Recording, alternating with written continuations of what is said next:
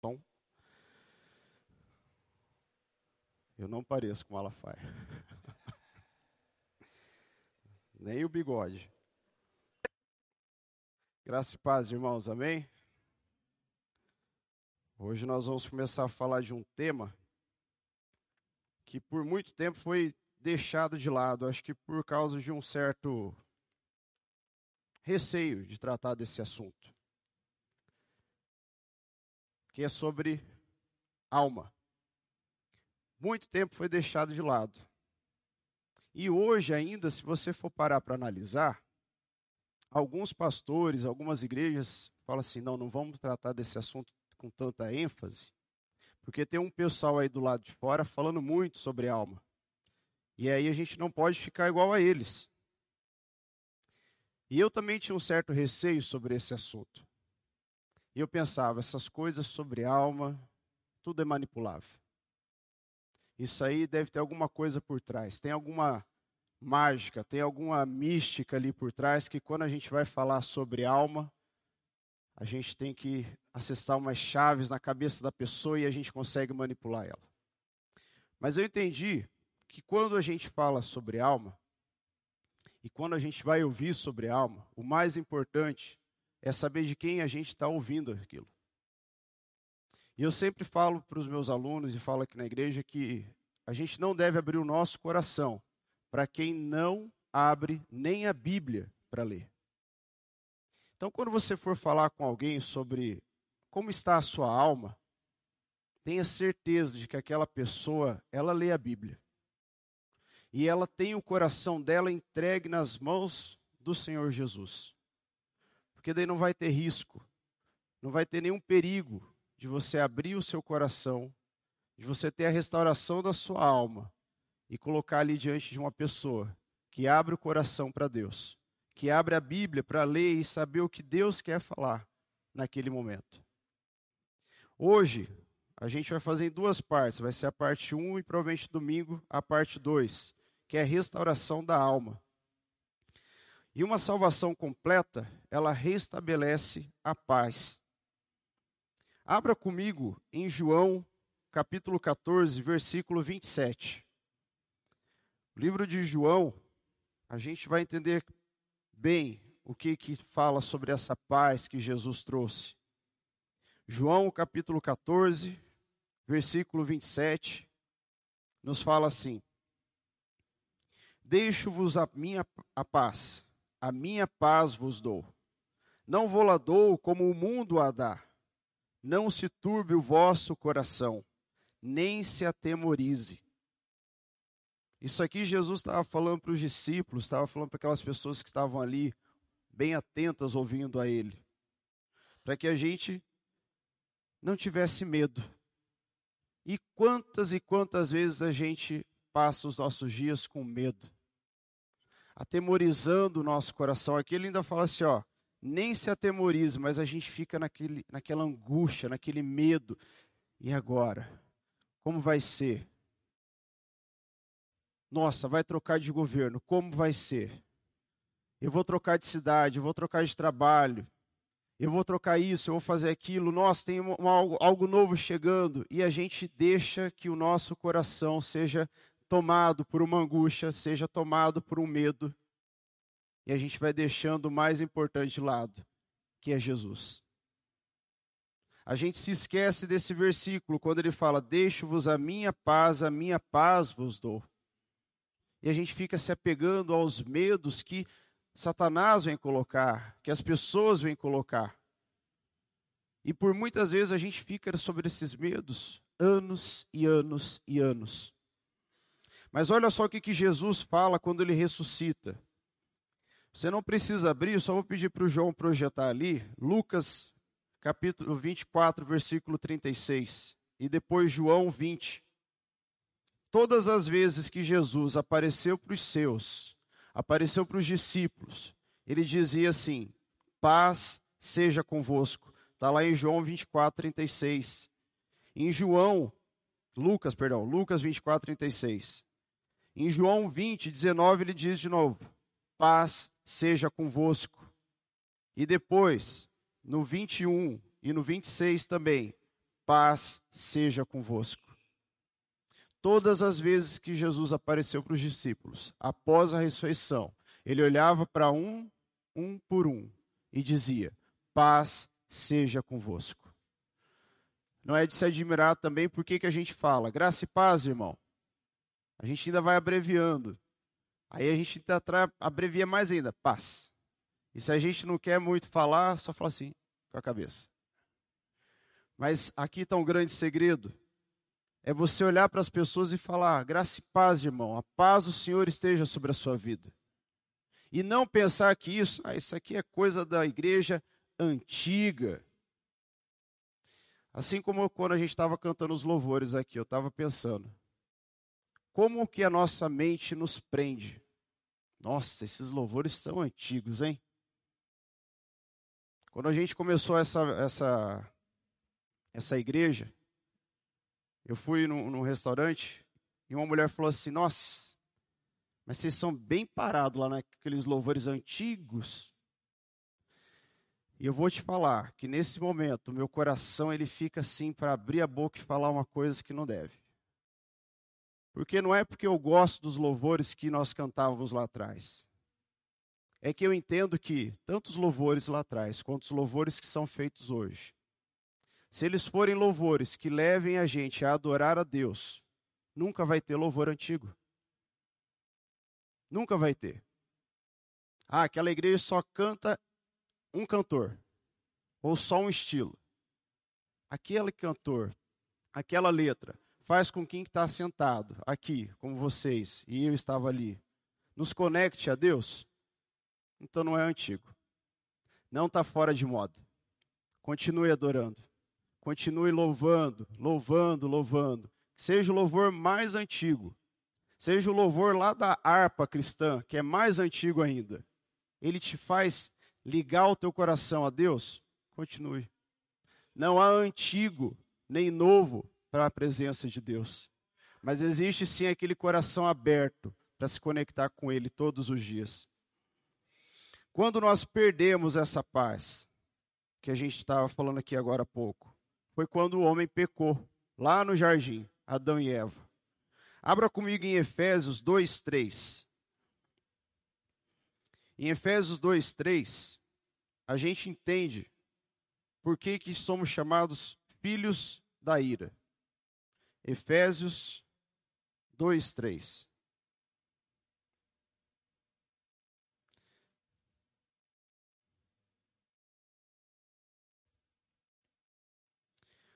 Anteriormente, todos nós também vivíamos entre eles, satisfazendo as vontades da nossa carne, segundo os seus desejos e pensamentos.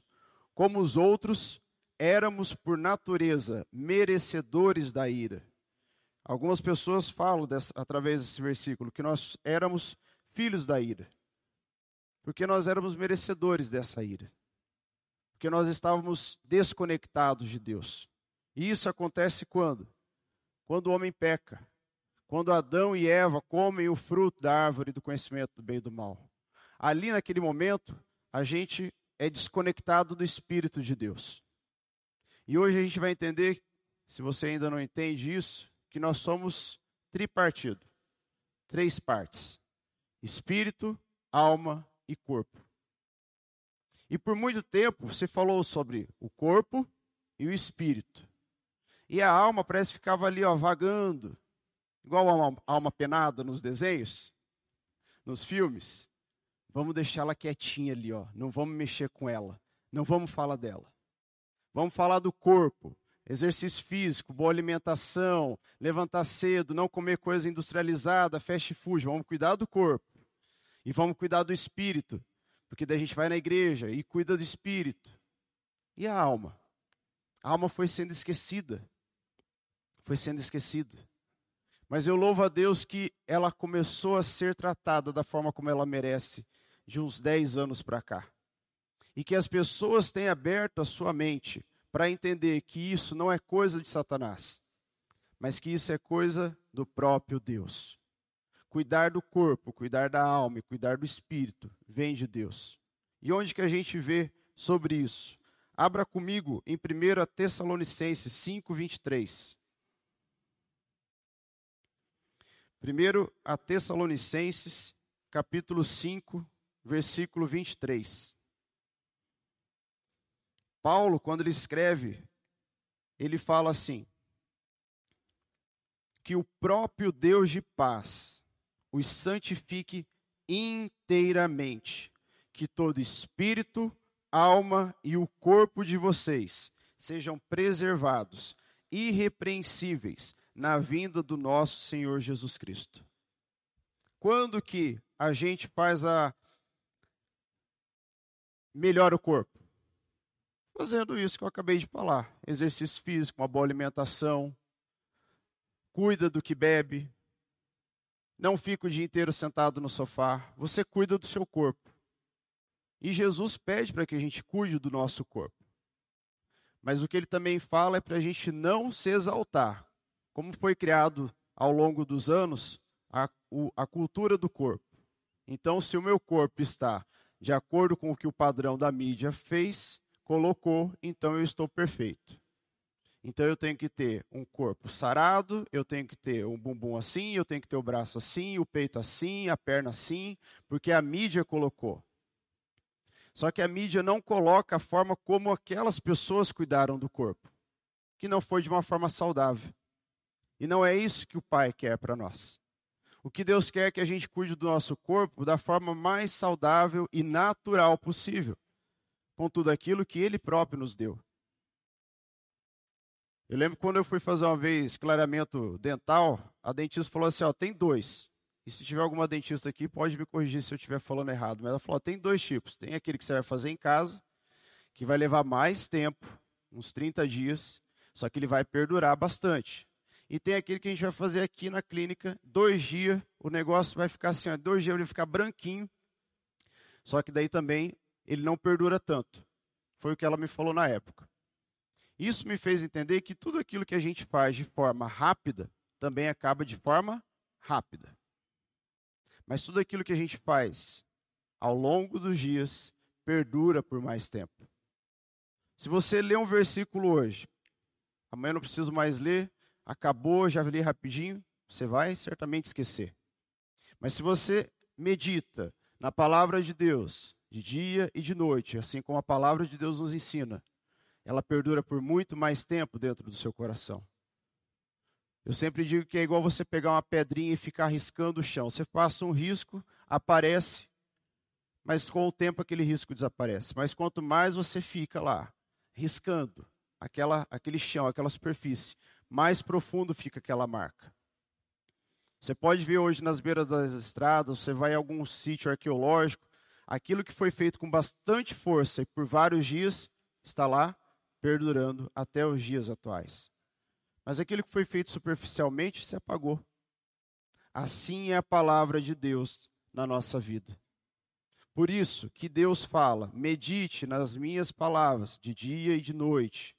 Pega essa pedrinha e risca todo dia a palavra de Deus na sua mente. Para que você, quando estiver lá com seus 90 anos, vamos colocar 90 anos, seus 90, 100 anos, eu falo que eu vou ver até os 102 anos, sempre falei isso.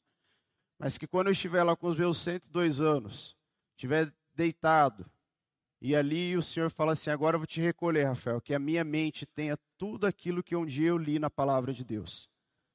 Para que eu tenha lucidez de saber que um dia eu estudei a palavra de Deus e Deus falou ao meu coração. E saber que aquela, aquele disco que tem na minha mente, ele está tão riscado, que eu posso falar abertamente da palavra de Deus sem medo de errar. É assim que tem que ser com as nossas vidas. Por isso que Paulo fala que todo o espírito, alma e o corpo de vocês sejam preservados, irrepre irrepreensíveis na vinda do nosso Senhor Jesus Cristo.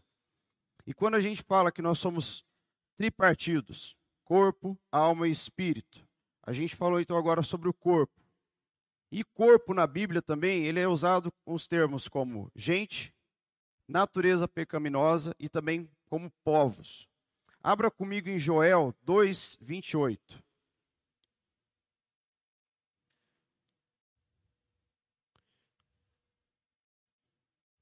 Em Joel 2, 28, ele diz assim: E depois disso, derramarei do meu espírito sobre todos os povos. Aqui está falando sobre corpo. Talvez aí na sua Bíblia vai estar escrito corpo. A minha versão está escrito povos. Algumas versões vai estar escrito gente. Mas aqui, em todos eles, o significado é corpo. É essa parte física que eu estou enxergando, que você está enxergando agora. A gente não consegue enxergar o espírito, a gente não consegue enxergar a alma mas o corpo físico a gente enxerga. E aí vamos para o espírito. O espírito é a nossa dimensão mais íntima e fundamental. E é o espírito que nos diferencia de todos os outros seres que foram criados sobre a face da terra. Às vezes você pode ouvir assim alguém falando, como a minha esposa fala: será que cachorrinho vai para o céu? E aí eu penso, amor, não sei, ainda não vi isso na Bíblia falando que vai ter um céu de cachorro, ele vai estar lá com a gente. E aí o pessoal faz aqueles vídeos na internet. Olha só quem vai estar te esperando no céu quando você chegar. Aí vem um cachorrinho pulando, todo lindo e alegre. Aquilo faz com que a nossa alma fique aquecida, porque você fala assim: olha que lindo, um amor verdadeiro. Só que eu tenho que pensar da seguinte forma: muito mais do que o meu cachorro está me esperando no céu é Jesus estar de braços abertos para quando eu chegar no céu. Não que eu não vá pensar que o meu cachorro possa ir para o céu, mas eu acho que eu tenho que pensar muito mais que Jesus vai estar lá de braços abertos. Fala assim: vem, filho, vem comigo. Quando a gente fala de espírito, a gente vê lá em Gênesis 1, 26, só pode projetar, não precisa abrir. Fala assim: passamos o homem à nossa imagem conforme a nossa semelhança. Essas palavras aqui não se referem ao corpo, mas sim ao espírito, pois Deus é espírito, como está escrito em João 4:2. Se puder projetar também João 4:2, fazendo favor, porque daí acelera para o pessoal não ficar olhando tanto. Se você quiser abrir, fique à vontade. E olha só, João 4:2 fala assim: Vou ler a partir do 1. Os fariseus ouviram falar que Jesus estava fazendo e batizando mais discípulos do que João, embora não fosse Jesus quem batizasse, mas os seus discípulos. Será que eu abri certo? Abri. É que a minha versão está diferente. Aqui, quando a gente fala sobre essa parte, a gente entende que Deus é espírito. Então, quando Deus fala, façamos o homem a nossa imagem conforme a nossa semelhança, se Deus não tem um corpo, isso, se, isso dá para que a gente entenda que é sobre o espírito. E nesse momento em que Adão peca, esse espírito é desconectado de Deus. Está ficando claro, irmãos? Porque quando eu vejo gente balançando a cabeça, eu vejo que está claro, mas quando eu vejo que está tudo paradinho, vai me dando uma ansiedade que eu falo, será que eu estou ficando claro? No hebraico, o termo é ruar, traduzido na Bíblia de muitas maneiras, como fôlego, como vento ou como Espírito de Deus. E o Espírito do homem, portanto, é um reflexo do próprio Deus. Por isso, quando o homem pecou no Éden, esta ligação foi rompida e ele ficou sem a vida de Deus. É o que está escrito em Efésios 2, 1. Estávamos mortos em nossos delitos e pecados. Mas, quando Jesus vem e morre na cruz e ressuscita ao terceiro dia, ele faz essa conexão novamente espiritual. E essa conexão espiritual é essencial. E quando eu e você nos entregamos para Jesus, ontem nós estávamos fazendo o curso de evangelismo, e aí o pastor Hildo perguntou: quem aqui se converteu numa cruzada? Ninguém levantou a mão. Mas quem aqui se converteu através de um relacionamento, de uma pessoa que foi até a sua casa, ministrou lá na sua casa, te convidou para ir para a igreja? Aí várias pessoas levantaram as mãos. Quando alguém vai e faz esse convite para nós e fala de Jesus para as nossas vidas, ou nós falamos de Jesus para algumas pessoas, e essa pessoa, e assim como eu, aceitamos a Jesus na nossa vida, nosso espírito foi reconectado com o Senhor Deus. Um espírito que foi cortado lá na queda com Adão e Eva, foi reconectado com a ressurreição de Jesus. Então estamos ok com o nosso espírito, estamos ok com o nosso corpo, ok? Mas a alma, como eu disse, ficou sendo deixada de lado. Foi sendo colocada ali num cantinho. Porque por muito tempo algumas pessoas diziam que não, é espírito e corpo. A alma está parte ali do corpo também, preparou ali, mas não é. Porque se Paulo fala para nós, e o próprio Deus de paz vos santifique completamente, e o vosso espírito e a alma e o corpo sejam plenamente conservados, irrepreensíveis. É porque nós somos três partes, e nós temos que cuidar das três partes. Se a gente deixa a alma de lado, a gente sofre muito, muito, muito. Porque é na alma que fica aquela parte que eu disse para você, a pedrinha gravada, que você foi riscando. E aí você pode ter riscado a sua, a, a, o seu chão, o seu disco, ou alguém veio e ficou riscando. Alguém ficou lá dias e dias, meses, anos, riscando, dizendo assim: você não presta, você não é bom nisso, você não serve para nada, você nunca vai ser alguém na vida. Você é uma desgraça na minha vida. E vai riscando, e vai riscando, e riscando, e riscando. E passam-se 10, 20, 30, 40, 50 anos, aquele risco permanece. E aí a gente não entende por que, que algumas pessoas sofrem tanto. Hoje a gente fala sobre depressão. Hoje a gente fala sobre as doenças da alma, as doenças psicossomáticas. Mas 50 anos atrás isso era meio que um tabu, ou talvez as pessoas nem conheciam. A minha mãe fala que a minha avó, quando ela era mais jovem, quando ela ficou grávida do, do, dos irmãos dela e dela também, ela fazia coisas que hoje a gente pode entender que ela estava sofrendo na alma dela. A minha avó, ela teve depressão pós-parto, mas isso lá na década de 50, quem que sabia? E ninguém cuidou. Ninguém foi ajudar. Tanto que ela pegou um dia minha mãe e colocou debaixo da casa, casa de sítio, que tem aqueles. É, que ele fica longe do chão, como que é o nome? Porão, que é tudo aberto para não ter o perigo de, de entrar algum bicho. E aí minha mãe fala que a minha tia, a irmã mais velha dela, foi lá e, e tirou. Ou que outras coisas que minha avó fez. E aí todo mundo falava o quê? Olha que bicha ruim. Ou, isso é o demônio que está na cabeça dela. Mas não, ela precisava de um tratamento ali, mas não tinha esse conhecimento. Graças a Deus, de um tempo para cá, nós fomos abrindo os nossos olhos para essas situações e para essas doenças que precisam sim de cura. E a cura não está em qualquer lugar, não. A cura não está ali na esquina, onde você vai lá e compra algo rapidinho e faz o negócio acontecer. A cura está na busca por Deus e na entrega total ao Senhor Jesus. Quando a gente se entrega totalmente ao Senhor Jesus e fala: Pai, eu tenho isso, eu tenho isso, eu tenho isso. Eu permito que Deus vá lá e faça a cura acontecer. Porque é na alma que está o nosso livre-arbítrio. Adianta eu dar roupa, como meu pai fala, para quem não quer andar vestido? Não.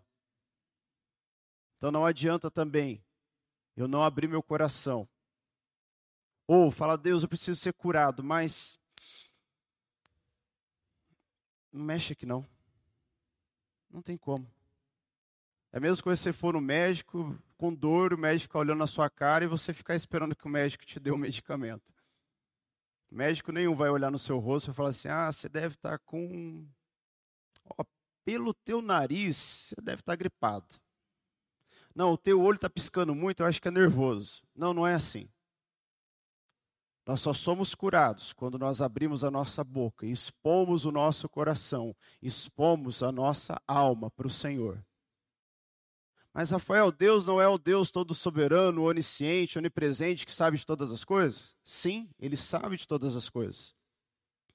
Ele sabe daquilo que a gente falar antes de abrir a boca. E Ele já sabia o seu nome antes de você nascer. Mas o que Ele quer é que você abra a sua boca e fale: Deus, está assim, está assim e está assim. E não tenha medo, não tenha medo.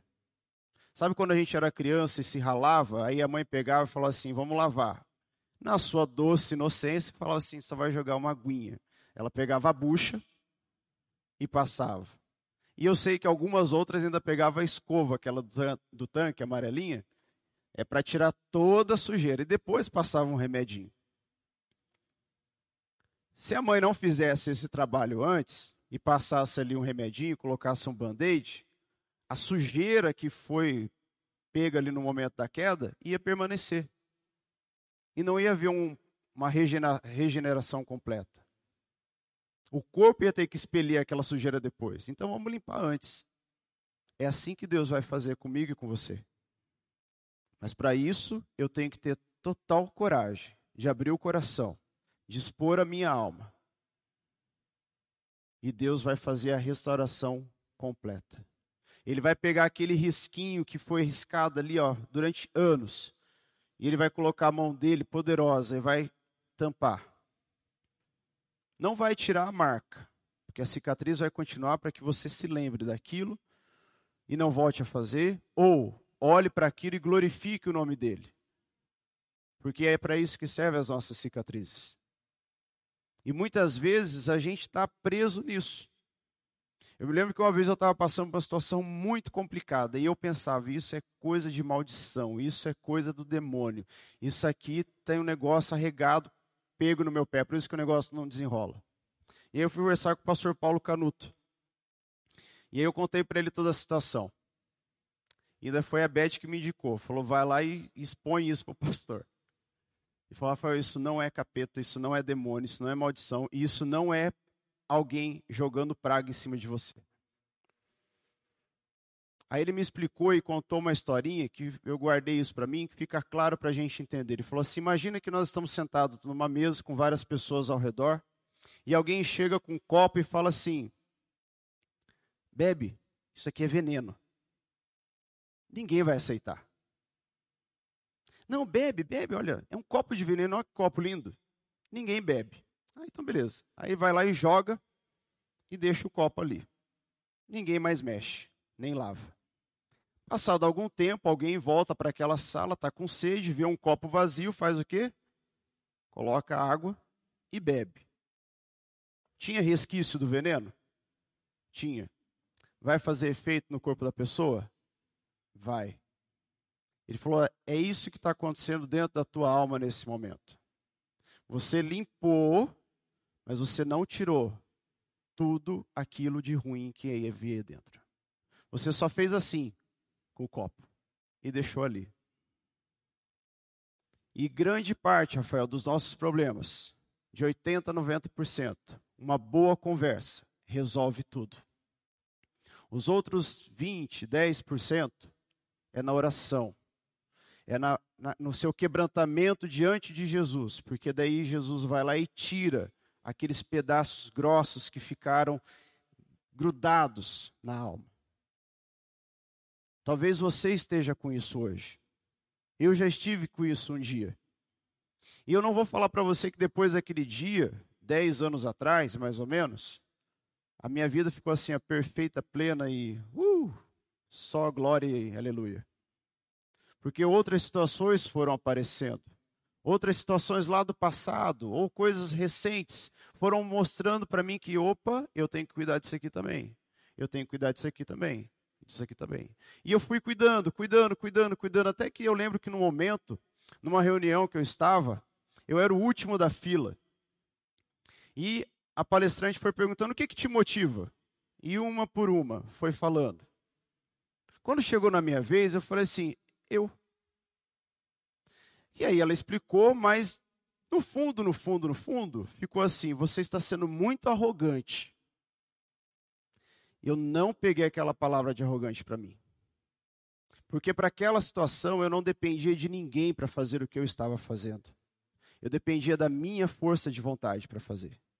Eu não dependia de filhos, eu não dependia de esposa, esposo, não dependia de alunos, eu dependia de mim. Porque se eu levanto de manhã e falo assim, Eu sou professor. Se os meus alunos estiverem felizes hoje, eu vou dar uma aula sensacional. Eu estou errado. Não, a ministração hoje vai ser sensacional. Aí ninguém balança a cabeça, como eu falei para vocês agora há pouco. Aí eu estou, perdão da palavra, lascado, porque daí ninguém entendeu nada. Porque não é a sua cabeça que tem que me motivar a continuar falando da palavra de Deus. Mas é aquilo que eu coloco todos os dias no meu coração, a palavra de Deus. Ela tem que me motivar. E quem faz essa motivação acontecer? Sou eu. Então levante de manhã e fale assim: hoje vai ser um lindo dia. Hoje vai ser um maravilhoso dia. Mesmo que esteja tudo indo mal. Sabe por quê? Porque quanto mais eu falo que tudo está indo bem, mais fácil fica para eu lidar com aquela situação. Porque se eu acordasse hoje de manhã, olhasse para o varal que tinha roupa e eu não vi que choveu de madrugada, e a janela ficou aberta, e ontem a gente limpou a casa e sujou toda a cozinha com folhas. Eu falei, ai, que desgraceira. E vim para a igreja. Falei, nossa, que situação complicada. Pronto. Eu olhei para aquele varal e falei assim, nem vou me estressar, porque não tem outro lugar para colocar. Se sair sol, seca, depois eu, talvez eu lave de novo. Passei uma vassoura na cozinha rapidamente e vim. Eu não tenho que me preocupar com essas coisas, eu tenho que olhar para aquilo que Deus falou para mim. Viva, siga feliz, vai, contemple a minha glória. E a gente deve glorificar a Deus em toda e qualquer situação. Acordou, está chovendo, glorifica. Acordou, está sol, glorifica. Acordou e está passando por um luto, glorifica a Deus ou durante todo aquele dia possa vir a acontecer alguma coisa, glorifica a Deus. Isso não é técnica, isso é palavra de Deus. Hoje a gente usa muito assim, ah, vamos fazer uma técnica. Eu fiz o curso pra, pra, de formação de coach, a gente aprende bastante técnica lá. E isso que eu estou falando não é, talvez você possa falar, Ih, agora ele está com papo de coach. Não, não é papo de coach, é papo de Bíblia. Porque tudo aquilo que eu ouvi no curso estava aqui dentro. Algumas coisas não. Mas aquilo que faz a gente entender todo o processo está dentro da palavra de Deus. E aí eu fiquei abismado, falei, poxa vida, estava o tempo todo na minha frente e eu não enxerguei. Sabe por quê? Porque eu olhava para o texto da Bíblia e falava, isso aqui não é para mim. Eu dizia isso para minha cabeça, isso não é para mim. enquanto você olhar para a palavra de Deus e falar assim, não, isso aqui é só um texto bíblico, isso aqui é um texto histórico, isso aqui é o que o pastor vai ensinar, não é para mim. Você vai continuar nesse caminho. Você vai continuar entendendo que isso aqui não é para você, mas a partir do momento que você olha para a palavra de Deus e você entende que ela foi feita e está sendo falada para a sua vida, a sua vida muda. E por muito tempo eu continuei nessa questão. O que me motiva sou eu, o que me motiva sou eu. Mas há aquelas situações que trazem situações, é, colocações para a nossa vida que fazem com que a gente vai se rebaixando. E aí, daquele que se motivava sozinho, eu comecei a me esconder. Eu comecei a falar para minha alma, realmente, você não presta. Realmente, você não serve para nada. Realmente, você não é bom no que faz.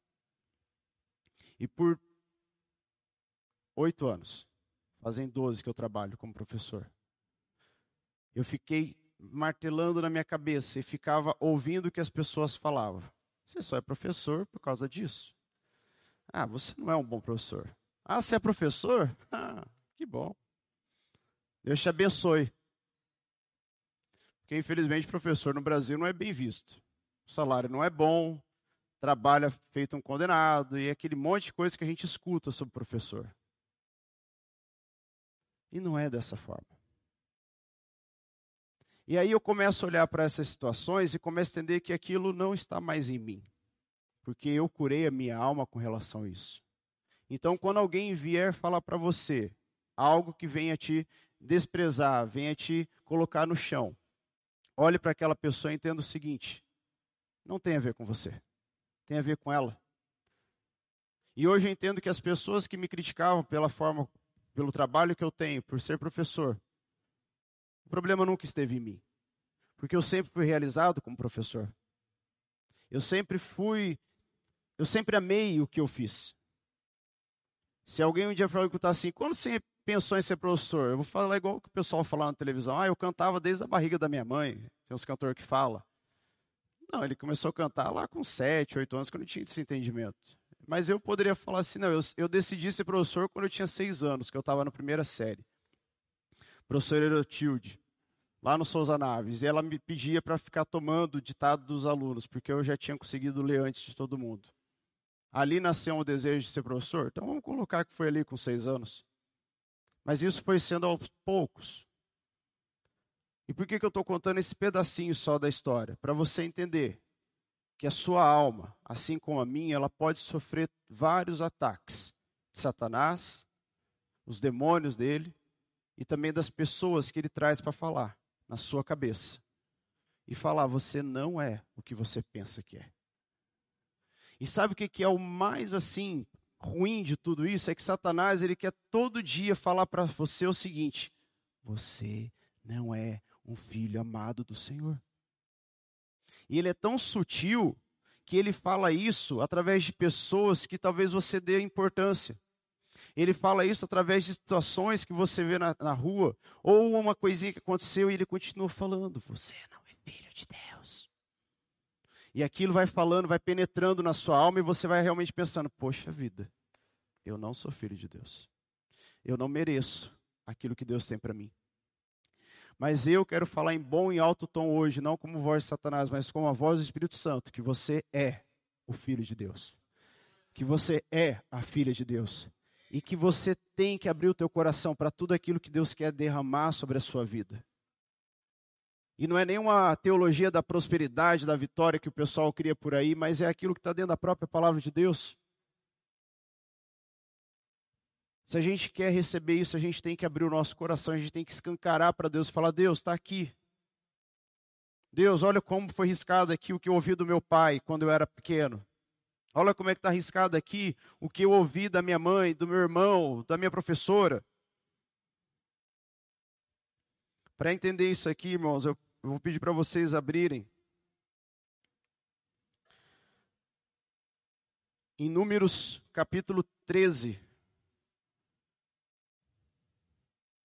que isso aqui não é coisa da minha cabeça. Isso está na Bíblia. Cap Números, capítulo 13, versículo 33.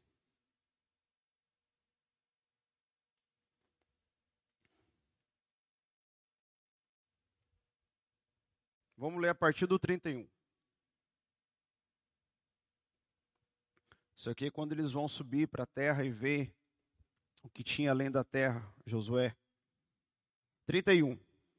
Mas os homens que tinham ido com ele disseram: Não podemos atacar aquele povo, é mais forte do que nós.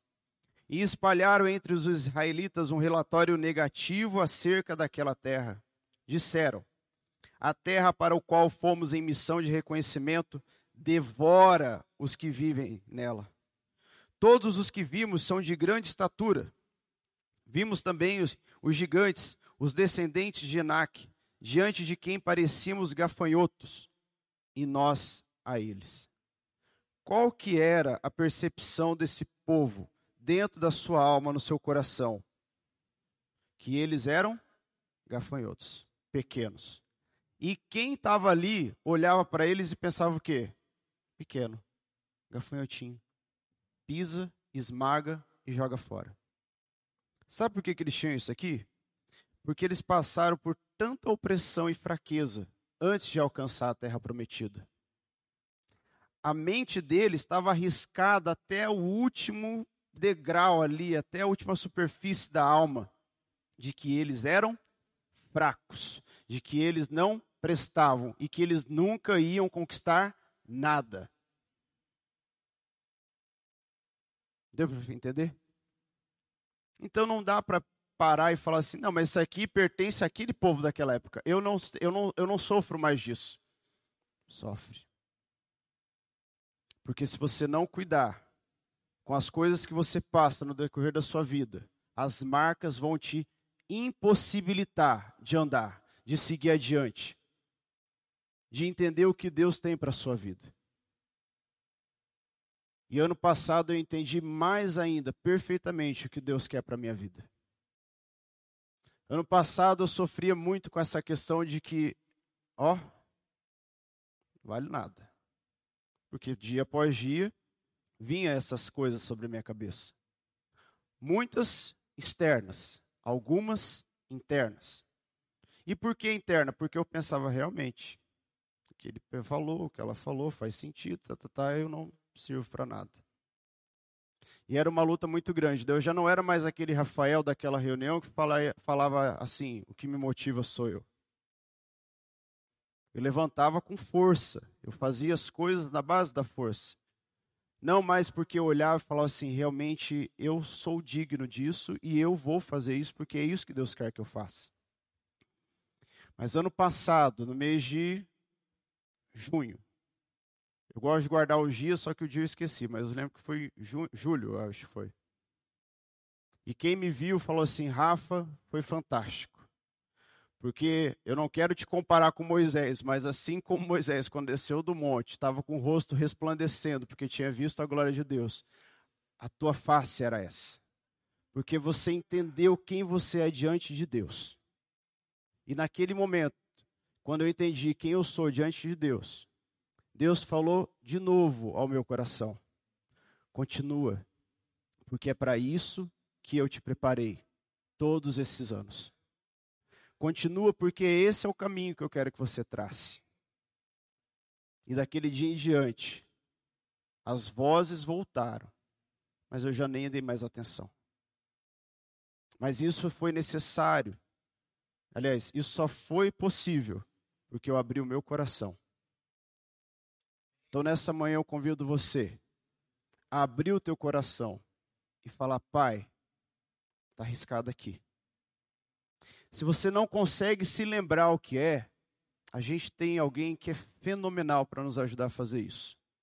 E não é o pastor Giovanni, não é o pastor Hildo, não sou eu. É o próprio Espírito Santo. Porque o Espírito Santo nos traz à memória aquilo que nos dá esperança. Então peça para o Espírito Santo nesse momento e fala, Pai, Espírito Santo, por que, que eu sofro tanto nesse ponto? Por que, que eu não consigo alavancar? Por que, que eu não consigo dar o passo diante?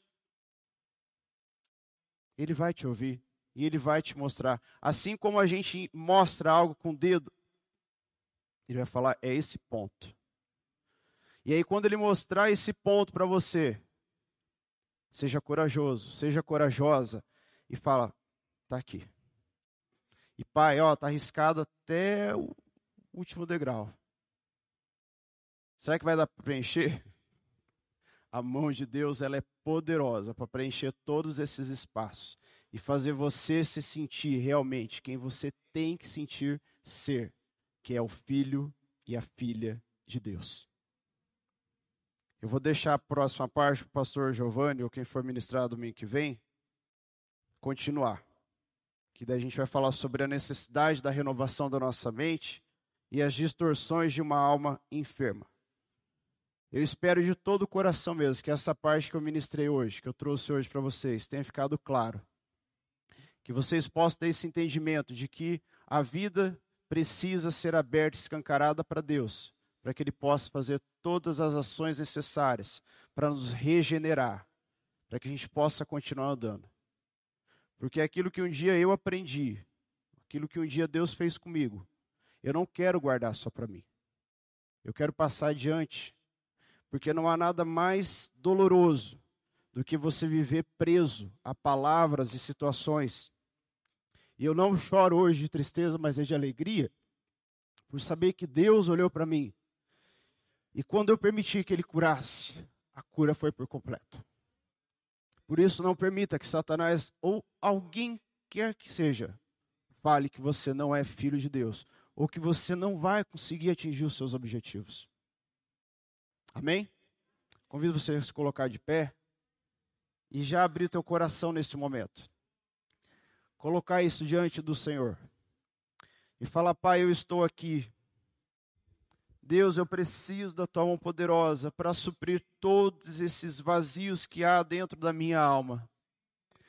Pai, eu te peço em nome de Jesus, se há alguém aqui nessa manhã, Deus, que assim como o povo, quando foi alcançar a terra prometida, olhava para aquilo tudo e falava: a gente não consegue, tudo é muito grande, eles vão nos derrotar. Pai, se há alguém aqui nessa manhã com esse pensamento, que nesse momento, Pai, essa voz seja cessada no nome de Jesus. E que essa pessoa possa entender que ela tem a força necessária dentro dela para alcançar a terra prometida que o Senhor tem para ela. Oh Deus, nós te louvamos e te agradecemos, Pai, no nome de Jesus, por tudo aquilo que o Senhor tem feito. Pai, que o Senhor venha derramar da tua graça, Pai, da tua unção de restauração sobre essas vidas, Pai, no nome de Jesus. Seu Deus, que as cicatrizes que houverem, Senhor Deus, seja para que a gente possa olhar e te glorificar todos os dias, porque nós sabemos que nós temos um Pai amoroso, nós sabemos que nós temos um Pai que cuida de nós. Seu Deus, toda palavra contrária que um dia foi dita a nós, Deus, nesse momento eu quebro o poder dessa palavra pelo poder do sangue de Jesus. Seu Deus, derrama da tua unção, Pai, do alto da cabeça à planta dos pés.